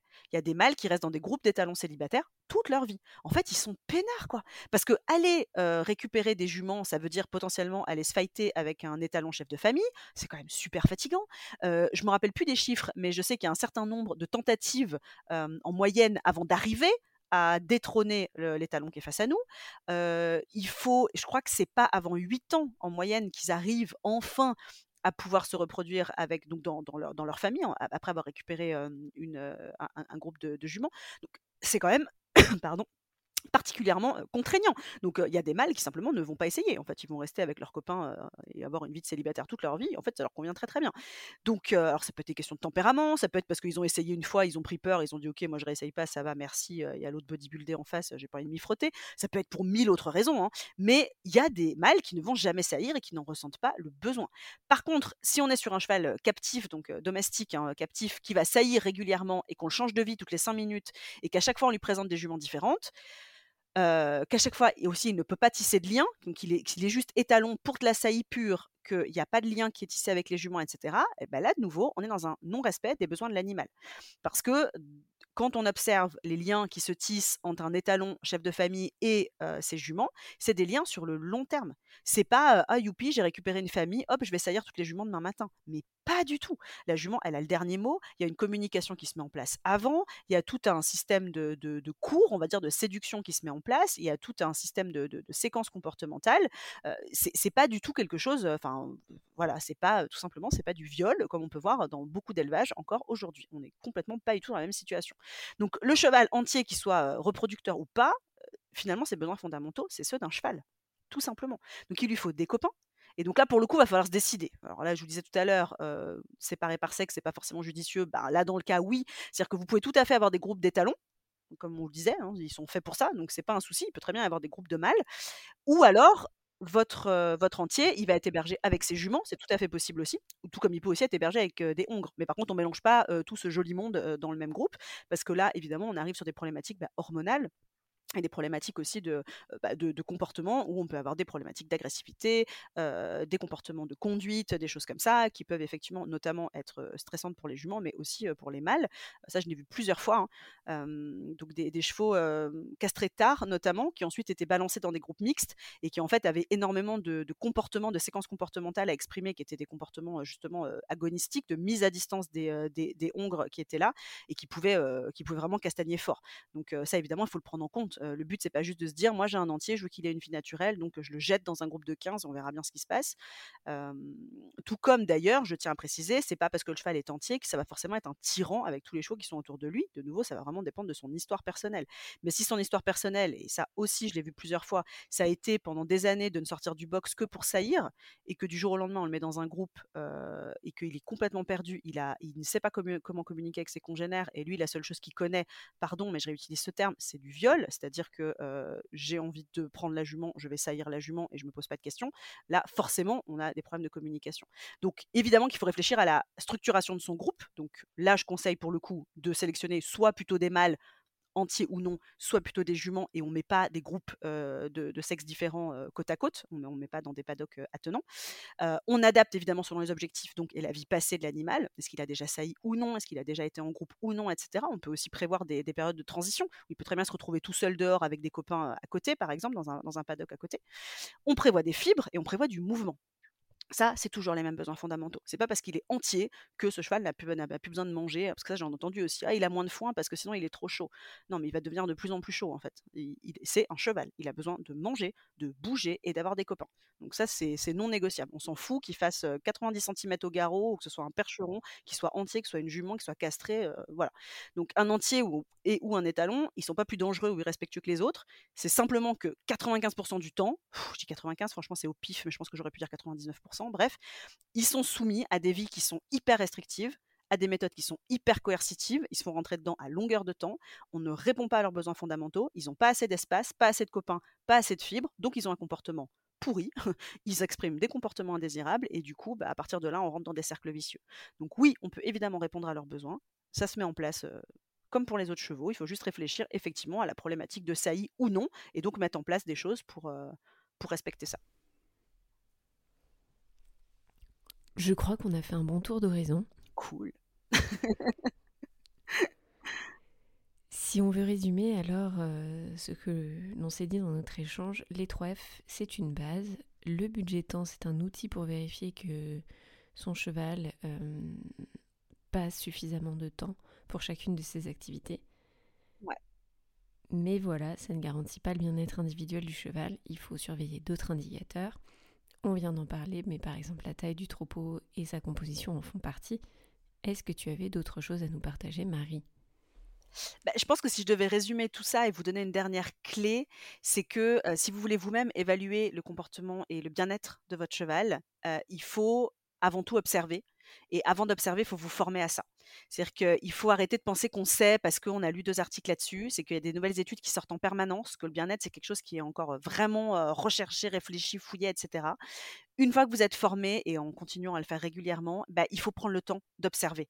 Parce que ça, ça a l'air anecdotique aussi, mais arriver aux écuries juste pour prendre son cheval, faire une séance ou même prendre son cheval et faire un pensage, et ben déjà, vous êtes déjà en train d'interagir. Et prendre le temps voilà, d'observer simplement, de regarder vraiment avec l'œil le plus ouvert possible et l'esprit le plus ouvert possible. C'est vraiment votre clé numéro une pour détecter le bien-être. Et ça va faire un petit rappel à ce que je disais tout à l'heure, mais faites aussi confiance à votre intuition. Donc s'il y a quelque chose qui vous semble pas comme d'habitude, c'est vraiment une indication à prendre en compte. Il y a des pros qui vont vous dire, qui vont même pas vous écouter en fait quand vous allez dire ça. Alors cela, vraiment, faut, c'est qu'il a rien compris.